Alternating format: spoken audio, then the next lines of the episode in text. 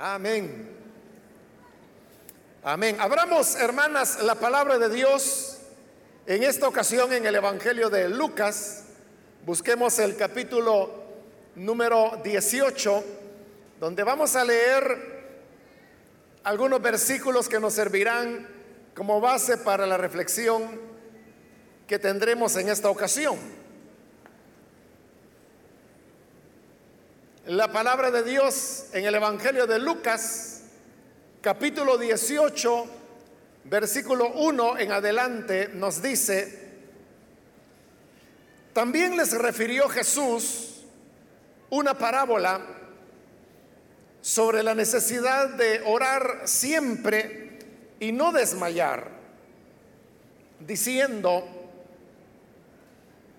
había en una ciudad un juez, que ni temía a Dios ni respetaba a hombre. Había también en aquella ciudad una viuda, la cual venía a él diciendo, hazme justicia de mi adversario. Y él no quiso por algún tiempo. Pero después de esto, dijo dentro de sí, aunque ni temo a Dios, ni tengo respeto a hombre, sin embargo, porque esta viuda me es molesta, le haré justicia, no sea que viniendo de continuo me agote la paciencia. Hasta ahí dejamos la lectura, pueden tomar sus asientos, por favor.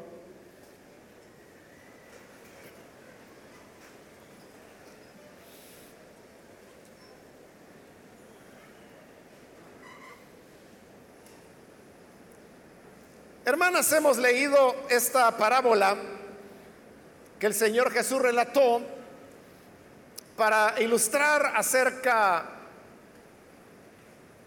del valor que tiene el hecho de perseverar en oración delante de Él. Para eso el Señor desarrolló un relato que nos hablaba acerca de una mujer y obviamente este relato fue contado dentro de, un contexto histórico específico, porque recordemos que la venida de Jesús a la tierra fue un hecho histórico. En verdad hubo una persona que se llamó Jesús y que vivió en un lugar geográfico de este planeta lo que era en esa época la provincia de Israel, el imperio romano la había convertido en una provincia. Y en una época también específica, en el siglo primero de nuestra era. Por lo tanto, él vivió dentro de, de una cultura y dentro de condiciones históricas que eran tan reales como la realidad que nosotros vivimos hoy en día. Y la condición que la mujer vivía en la época de Jesús, socialmente no le era muy favorable. La sociedad grecorromana que era en la cual Jesús vivía y donde se desarrollan todos estos elementos que se nos presentan en los evangelios, fundamentalmente era económicamente agrícola. Es decir, que la fuente económica, en este caso de la provincia de Israel, era la agricultura. En menor medida lo era la ganadería y luego en otra, aún más menor medida, lo era la pesca y las artesanías. Y estas tareas que he mencionado, todas eran realizadas por hombres. Eran los hombres los que trabajaban la tierra, los que cuidaban el ganado, los que pescaban, los que hacían la manufactura. Es decir, que toda la generación de recursos estaba en las manos del hombre. Y por esa razón las personas obtenían su sustento por el trabajo masculino. Pero en algunas ocasiones esa riqueza familiar podía alcanzar cierto nivel de tal manera que una familia podía hacerse de propiedades, tierra, casas, ganado, y estas propiedades siempre eran heredadas a través del hijo, nunca de las hijas.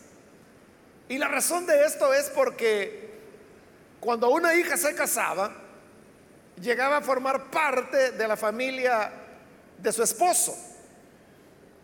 Y esa era la razón por la cual las hijas nunca heredaban.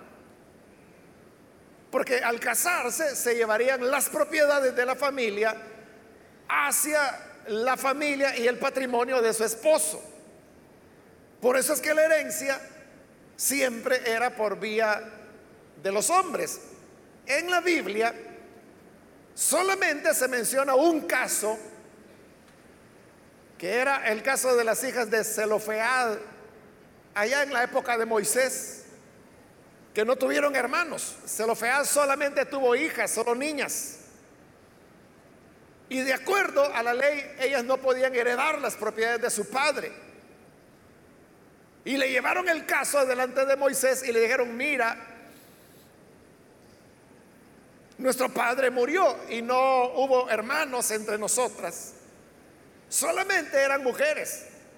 Y no es justo, dijo, dijeron ellas, que perdamos la herencia de nuestro padre solo porque no había nacido un hermano varón. Moisés llevó el caso ante Dios y Dios le dijo, mira, ellas tienen razón. Así que hereden ellas las propiedades de su padre. Ese es el único caso que se menciona en la Biblia de mujeres recibiendo herencia. En todos los demás casos eran hombres. En base a lo que estoy diciendo, ustedes pueden darse cuenta cómo desde el punto de vista económico, la mujer no tenía un valor social, puesto que ella no generaba ingresos, porque la economía era en torno al hombre, no podía heredar, y desde el punto de vista militar, la mujer tampoco tenía participación porque eran solo los hombres los que iban a la batalla. De lo que era más importante para los reinos o las provincias, como era en este caso Israel, era el hombre, porque era el económicamente productivo, era el que recibía la herencia, era el militarmente importante, la mujer no. Y por eso es que la mujer no tenía valor y no recibía un reconocimiento social, sino hasta que esta mujer se casara. Pero no solamente eso. Ella podía estar casada y podía estar casada con un príncipe, por ejemplo, o con un rey. Pero aún eso no le daba a ella una validez social. Era solamente cuando ella le podía dar hijos a su esposo que adquiría un valor social, porque ahora era la madre de los herederos. Esa es la causa por la cual en la Biblia ustedes pueden encontrar relatos de mujeres que eran estériles, que no podían tener hijos y esto lo veían ellas como una gran tragedia y lo era porque la mujer no podía obtener significado o valor social sino solamente cuando le daba hijos a su esposa, a su esposo. Ese fue el caso, por ejemplo, de Ana, quien estaba casada con el Cana, ellos llegarían a ser los padres de Samuel. Pero antes de ser los padres, ella era estéril. Y el libro primero de Samuel nos relata la, historia de Ana, de cómo ella vivía en una condición de continua depresión. Y además de eso, las otras personas se burlaban de ella porque no podía darle hijos a su esposo. A pesar que su esposo, el Cana, la amaba. Siempre la consentía, le daba regalos.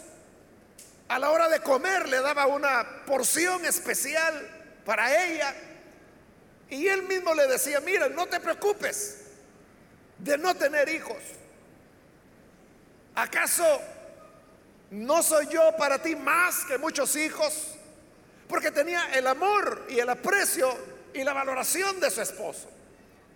Pero ella no se resignaba y no se resignó porque mientras no tuviera hijos, no adquiría valor social. Lo mismo fue con Saraí, la esposa de Abraham. Lo mismo fue con Elizabeth, la esposa de Zacarías y que llegaría a ser la madre de Juan el Bautista. Todos estos casos de mujeres estériles nos hablan de, de, la desgracia social que para la mujer significaba en su época el no poder dar hijos. Hoy en día cuando vivimos una nueva historia, hay jóvenes que dicen, bueno, yo nunca me voy a casar. O hay jóvenes que dicen, bueno, yo me voy a casar, pero tener hijos, uy, eso sí que no. Hoy el tener hijos o no, pues es algo que incluso voluntariamente hay jóvenes que dicen o toman la decisión, yo no voy a tener hijos. Y en verdad lo hacen. Pero en la época no, porque, como he explicado, socialmente era la única forma en que la mujer podía adquirir valor. Pero ¿qué ocurría cuando una mujer enviudaba, como era el caso que se nos narra acá? Ya hemos visto que en sí el hecho de ser mujer colocaba en desventaja social a la mujer, porque no se la consideraba importante ni económicamente, ni familiarmente, ni militarmente únicamente se la veía con propósitos de procreación. Cuando podía darle hijos al hombre, porque de esa manera se aseguraba el patrimonio de la familia a través de la herencia. En todos los demás aspectos la mujer estaba en desventaja y esta era una mujer. Por lo tanto, socialmente ella no tenía mayor importancia o peso dentro de la comunidad. Pero además de eso se nos dice que era viuda. Cuando una mujer quedaba viuda, se quedaba sin la posibilidad de poder ganar su sustento. Porque como económicamente la mujer no tenía mayor participación, entonces dependía totalmente de su esposo. Si la mujer enviudaba, se quedaba sin ese sostén.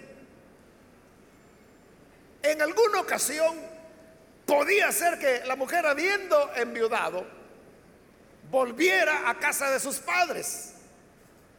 Pero realmente no era eso lo que se acostumbraba. La idea es que si la hija había salido de casa porque se había casado, aunque enviudara, pues haya Dios con ella. Y lo peor de todo era cuando una viuda llegaba a esa condición de viudez sin tener hijos. Pues cuando había hijos, al menos uno, la mujer podía sobrevivir gracias a que tenía un hijo varón y que generaba ingresos y podía de alguna forma sostenerla. Pero cuando la viuda no tenía hijos, quedaba en un desamparo total. Esa es la razón por la cual, si ustedes notan, todas las viudas que aparecen en la Biblia, todas eran pobres. Todas estaban en una condición de profunda necesidad. el ser viuda en la Biblia, tanto en el Antiguo como en el Nuevo Testamento, se presentaba como ser una persona indigente. Así como se habla de pobres, despreciados, leprosos, viudas. Esta mujer tenía la doble condición. En primer lugar, que era mujer, lo cual ya hemos explicado. Y en segundo lugar, era viuda. No se nos menciona hijo y por lo tanto tenemos otra vez una viuda pobre, pero que está viviendo un problema. Y es que ella tiene un adversario. En sus parábolas Jesús no dio detalles acerca de quién era el adversario o qué era la injusticia que él estaba haciéndole a ella. Precisamente porque las viudas socialmente eran lo que hemos descrito, es que ellas se volvían vulnerables. Y por ser vulnerables, las personas se aprovechaban de ellas, les hacían injusticias, las engañaban, les robaban. Incluso aquellos que tenían posiciones religiosas importantes dentro de Israel. Eso es lo que Jesús le dijo a los fariseos. Les dijo hipócritas, porque hacen oraciones en público para presumir que eran personas muy espirituales.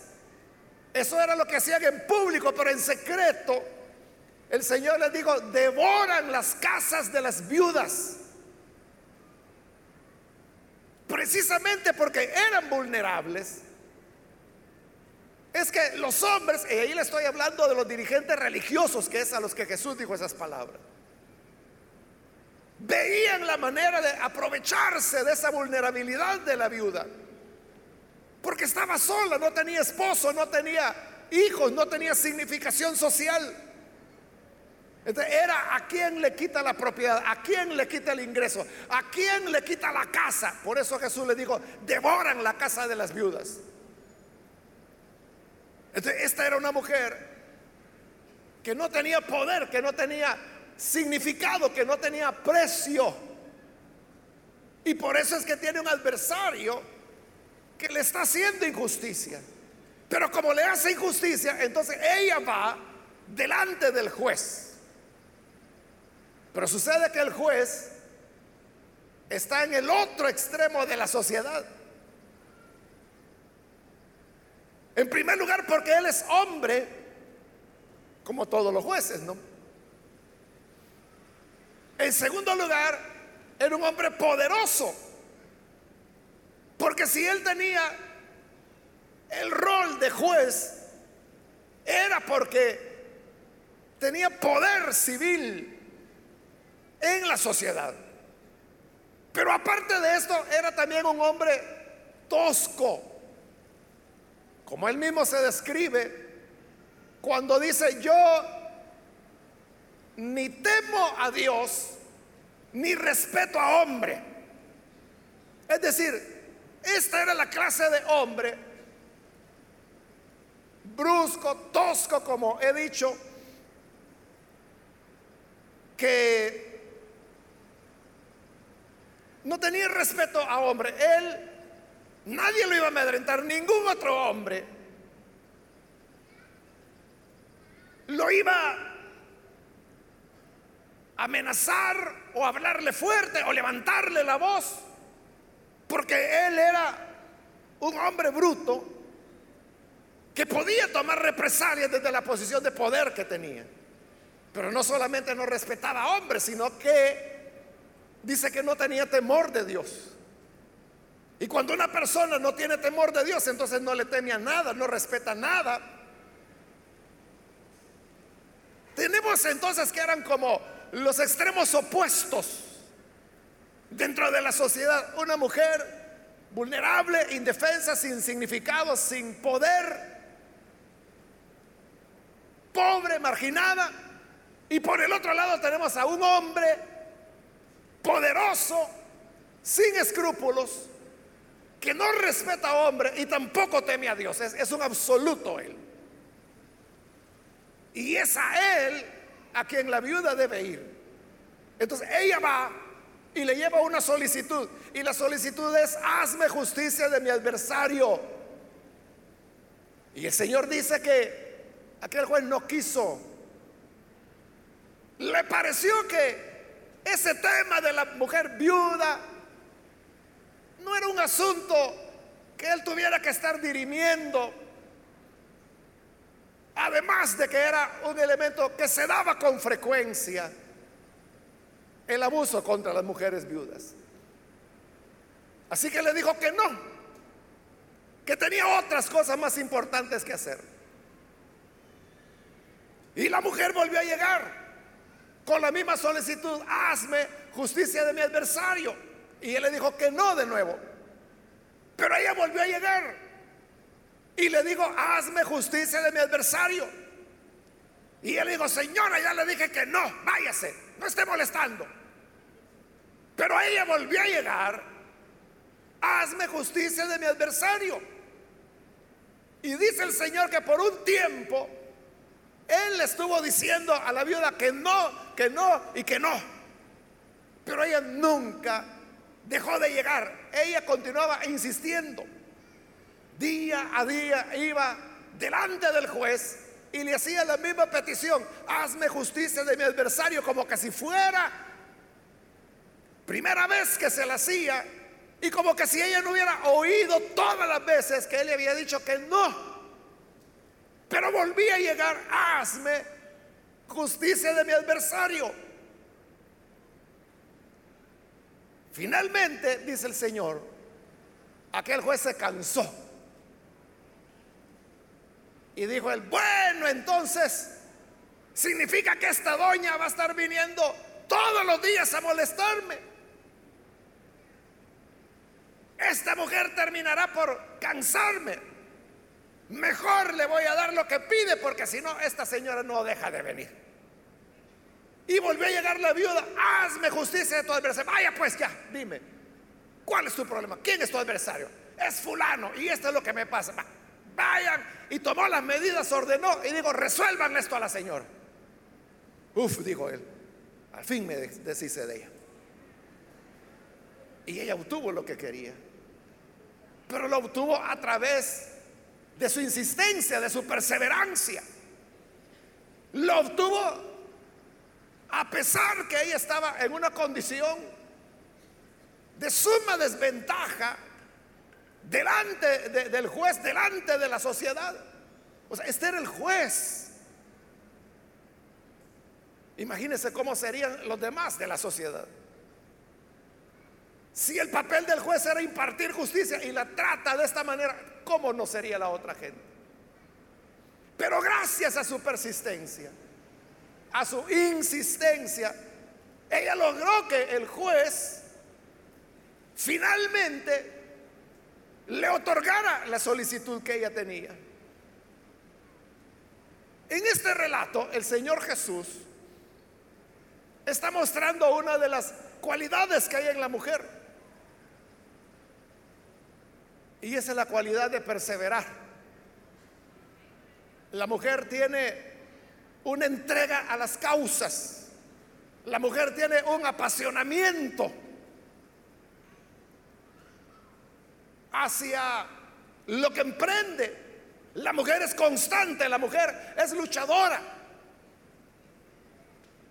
Pero nota, no siempre la mujer está consciente de estas características, de esta cualidad en especial.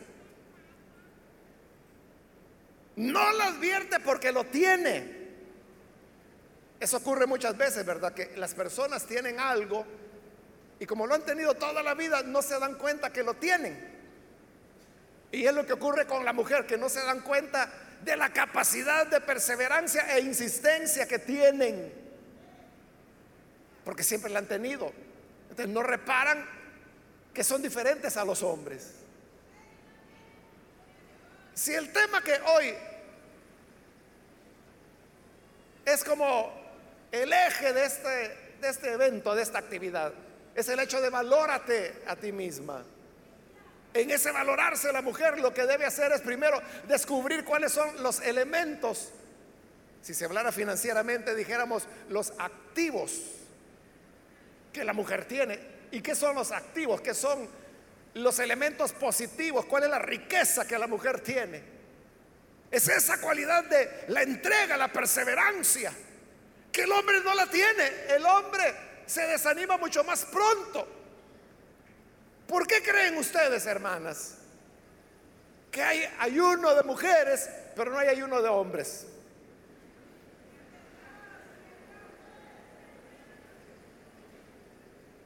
Y ayuno de mujeres hay, hermanas, quizás desde hace 40 años en esta iglesia. Pero ¿por qué no hay ayuno de hombres? O aún cuando hay ayuno general de la iglesia, ¿por qué siempre son más mujeres las que vienen que los hombres? ¿Por qué los hombres se caen más rápido del Evangelio? No digo que no haya mujeres que no se aparten, claro que hay mujeres que se apartan, pero es en un porcentaje menor. La mujer es la más consistente con su vida espiritual. Y eso usted lo puede ver en cualquier culto, en cualquier iglesia, en cualquier país, en cualquier época. Siempre la mujer es mayoritaria para buscar al Señor. Así es. Le digo en cualquier época porque hace años atrás tuve la oportunidad de tener acceso a un grabado de la Edad Media. Bueno, no de la Edad Media, sino que del siglo XVI y es un grabado precisamente de una iglesia calvinista en Europa durante la época de la Reforma.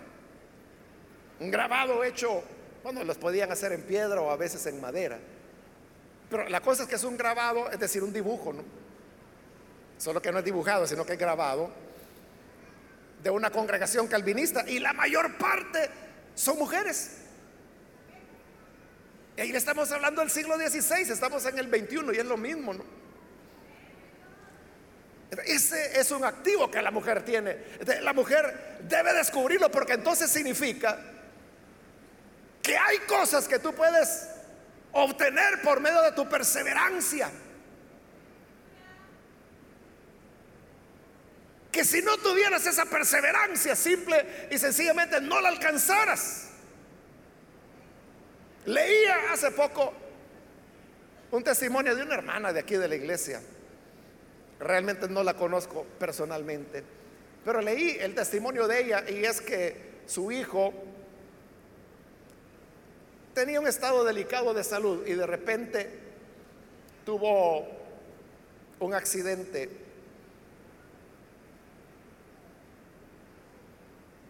cardiovascular, lo que la gente popularmente llama un derrame. Y obviamente esta madre lo primero que hace es que toma a su hijo y lo lleva a un hospital. Y cuando llega al hospital, así, en emergencia, con ambulancia, con sirena y todo, al llegar a emergencias al hospital, en lugar de bajar a su hijo, el médico subió a la ambulancia para ver en qué condición iba el muchacho. Y entonces le dijo, mire señora, ya su hijo no tiene remedio, llévelo a su casa mejor porque le va a costar más que él muera en el hospital y tenerlo que sacar. Mejor que se le muera en la casa y le será más fácil. Si ese hubiera sido un hombre, hubiera dicho, bueno, pues ni modo, ¿qué voy a hacer? Pero esta hermana dijo, no. Y entonces les pidió a los de la ambulancia que la llevaran a otro hospital. Llega al otro hospital y en el otro hospital exactamente lo mismo, no se lo recibe. Y le dan el mismo consejo, miren, no lo ingrese porque se le va a morir. Y es más fácil que se le muera en la casa que se muera en el hospital y luego tener que hacer el trámite para sacarlo. Pero ella no se dio por vencida, fue a otro hospital todavía. En la misma ambulancia, al menos pues los de la ambulancia le hacían el favor de llevarla de un lugar a otro. Y la llevaron al tercer hospital y le dicen lo mismo, no lo vamos a recibir, él ya está por fallecer. Y le dijeron lo mismo, es mejor que se le muera en la casa. No se lo recibieron. Y era la tercera. Yo creo que allí el hombre de una vez hubiera dicho, bueno, lléveme a mi casa y pasemos de una vez por la funeraria. Pero ¿qué hizo esta hermana? Llévenme a otro hospital. Si mal no me recuerdo, creo que fue al hospital psiquiátrico porque ya le había dado vuelta a todo. Y llega al hospital psiquiátrico y ahí sí se lo recibieron. Se lo atendieron y no solo lo atendieron, sino que sobrevivió.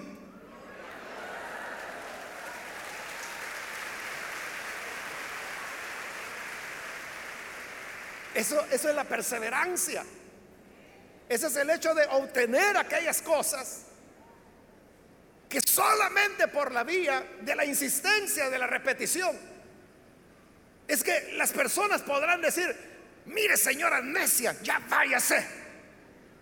¿Qué no entiende? ¿En qué idioma quiere que se lo diga? Pero la mujer es aquella que insiste, insiste, repite y aunque le digan, señora, mire, ya le dije que no. Pero la mujer tiene esa cualidad, que no se da por vencida. Y que dice, bueno, aunque me saquen a patadas, pero me sacan a patadas y por la ventana les voy a estar pidiendo lo que necesito. Esa constancia es algo que permite que la mujer logre alcanzar elementos que normalmente el hombre no alcanza. Porque el hombre no es así de perseverante. El hombre es de mecha corta. No es perseverante, es de paciencia corta. Todo lo quiere ya. Y si no es ya, usted cree que entonces mejor no. Tipo Esaú, que quería comer. Y le dice a su hermano, dame del potaje que has preparado. Y Jacob le dijo, sí, claro, te lo doy, pero debes jurarme que me vas a dar la primogenitura. Y Esaú dijo, bueno, está bien, si no me dan de comer, me voy a morir de hambre. Y entonces, ¿para qué me va a servir ser el primogénito? Toma la primogenitura, pero dame de comer. Ese es el que no puede esperar, el que no tiene perseverancia. Que si va a andar muriendo de hambre, hermanas? Si solo tenía que esperar 30 minutos para que su mamá le cocinara algo. Pero no podía esperar minutos. Pero ahí es donde le digo, la mujer es perseverante, es constante. La semana anterior, hermanos, hermanas, tuve casi de casualidad podría decir una experiencia que nunca había tenido en mi vida. Y es ver a una mujer delante de un grupo de, jueces clamando justicia. Es una mujer de 91 años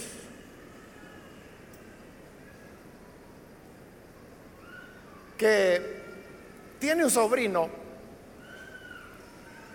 y este sobrino fue desaparecido el 30 de julio de 1975. En julio van a ser 44 años de eso. Desde ese día, ella lo anda buscando. No se ha dado por vencida. Y yo la oí a ella delante de estos jueces. Y ella contó todo el caso y dijo, desapareció ese día. Y yo la he andado buscando y dijo todo lo que ha hecho para encontrarlo y no lo encuentra. Cualquiera le diría, pero mire señora, que en esa época desapareciera un muchacho. Era la época cuando se estaba agudizando el conflicto social que llevó a la guerra. No, no aparecían. De cualquiera le diría, mire ya, confórmese señora, si hace 44 años que lo mataron.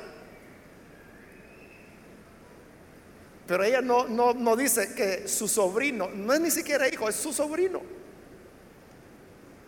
Ha sido asesinado, no dice eso. Ella dice, está desaparecido, quiero encontrarlo.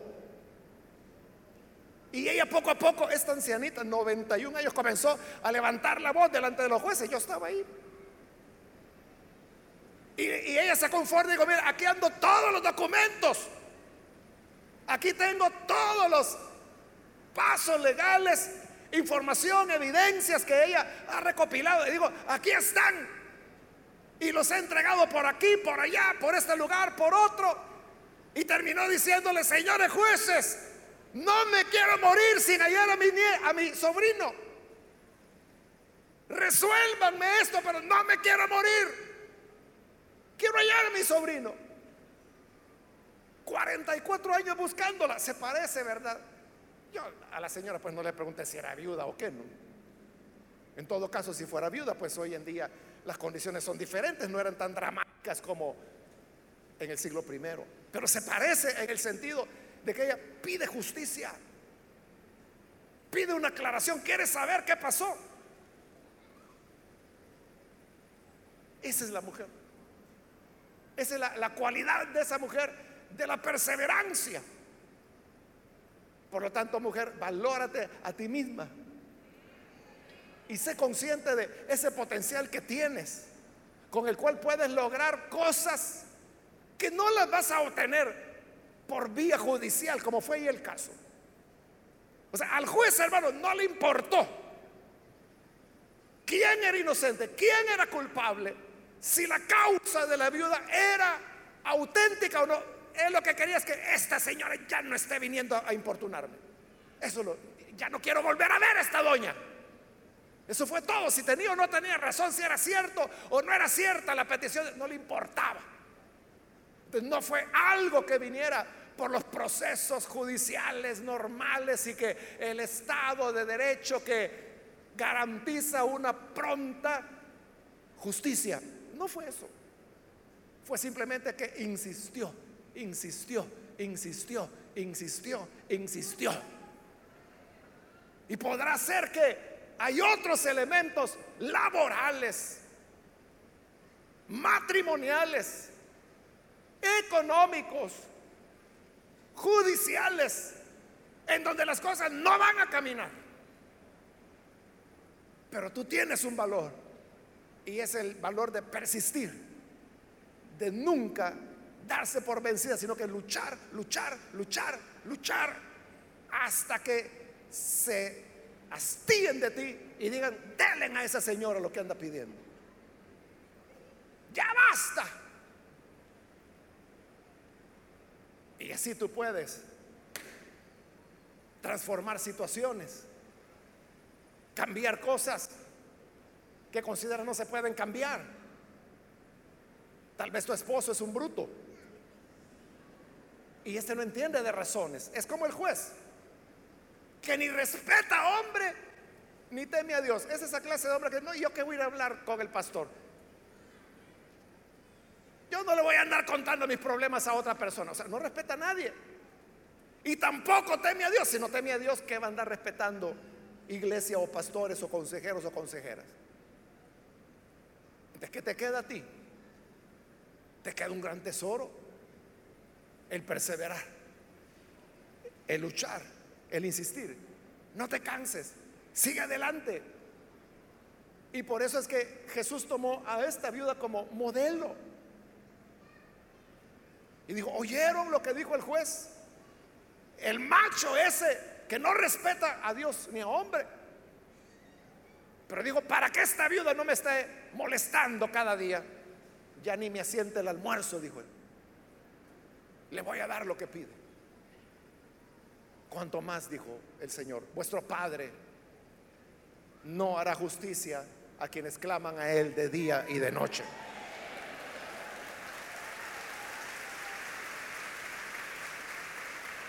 Tomó la virtud de la mujer como un modelo para enseñarnos a los creyentes. Como dice el versículo 1, la necesidad de orar siempre y no desmayar, porque la mujer no desmaya. Así que esto va a comenzar, hermana. No pienses hoy qué hago, hoy sí que ya no tengo esperanza. No, esto va a comenzar apenas. Porque la mujer no desmaya hasta obtener lo que busca. Amén. Vamos a cerrar nuestros ojos.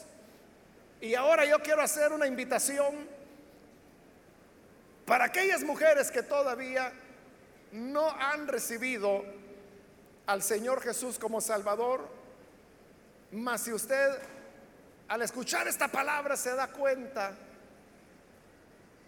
y descubre estas cualidades maravillosas que Dios ha colocado en la mujer. Es un desafío para perseverar. Y si perseverando delante de los seres humanos obtenemos respuesta como obtuvo esta mujer, cuanto más si perseveramos delante de Dios. No hay nada imposible para quien cree. Y por eso yo quiero invitar ahora, si hay personas que todavía no han recibido al Señor Jesús como Salvador, pero usted necesita venir para creer en el Hijo de Dios. Yo le invito que en el lugar donde está se ponga en pie en señal que usted desea recibir a Jesús. Y de esta manera, grandes logros usted obtendrá. Pues la mujer no desmaya. ¿Hay alguna persona que hoy necesita venir a Jesús? Póngase en pie, por favor. Y venga, vamos a orar por usted. Hay alguien que necesita venir. Póngase en pie y con toda confianza venga porque vamos a orar por usted para que la gracia del Señor le alcance, le cubra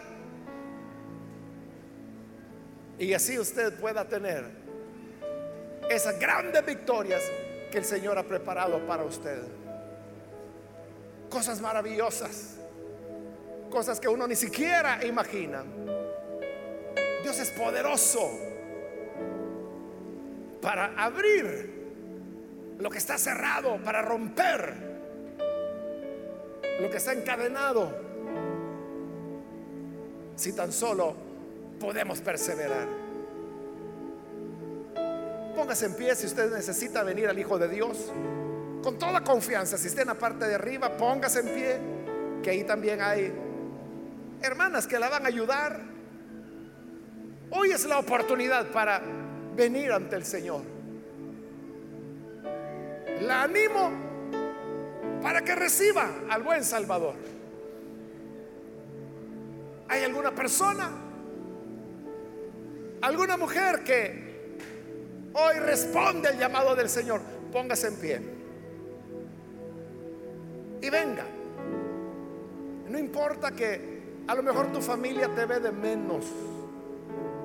No importa que vivas en una sociedad que dice, no, si la mujer no vale nada valórate. Muy bien, aquí hay una persona, Dios la bendiga. Acá hay otra mujer más que pasa, Dios la bendiga, bienvenida. Alguien más que necesita pasar, puede ponerse en pie. Venga. Que la fe de una mujer constante mueve las montañas. Alguien más que necesita venir, póngase en pie, por favor. Pase. Hoy estamos acá con usted para orar, ponerle delante del Señor. Bien, aquí hay otra persona, Dios la bendiga, bienvenida. Alguien más que necesita pasar, póngase en pie. Acá hay otra persona más, Dios la bendiga, bienvenida también. Alguien más que necesita pasar. La animo, póngase en pie. Venga, queremos orar por usted. Sí, hay, hay respuesta, hay salida a la situación que vive.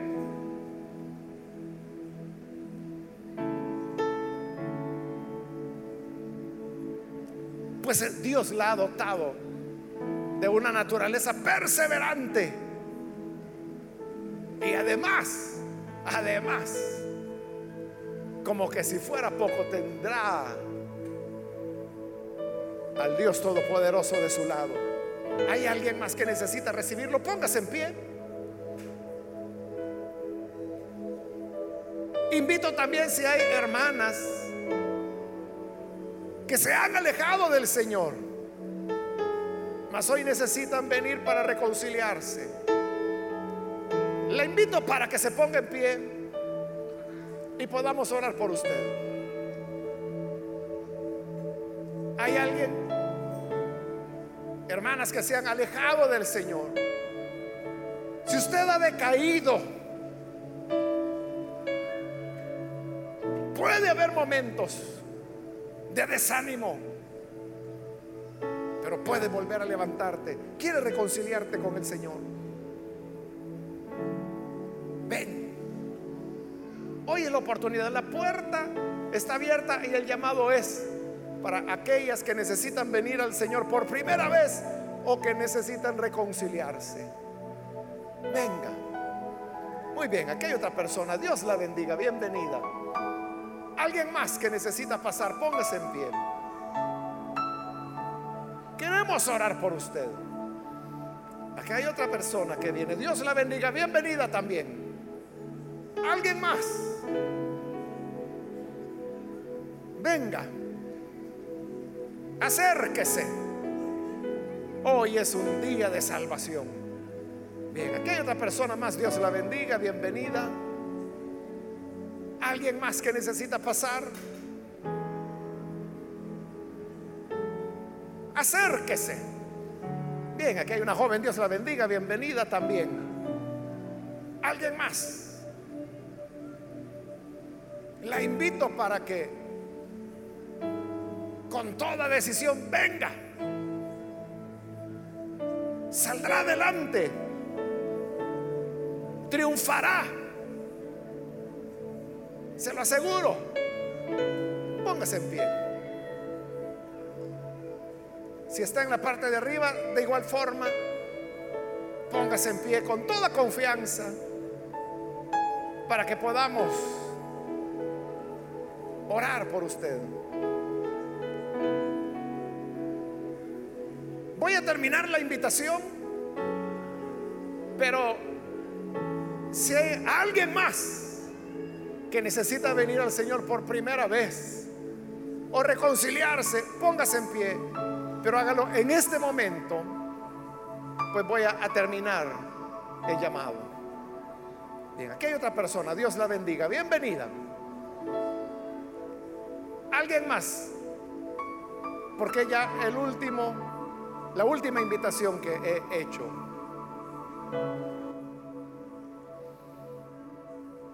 A usted que nos ve por televisión también le invito para que se una con estas personas y reciba también al Señor. Ore con nosotros. Padre, gracias te damos por cada persona que está aquí al frente, como también aquellas que a través de televisión, radio, o internet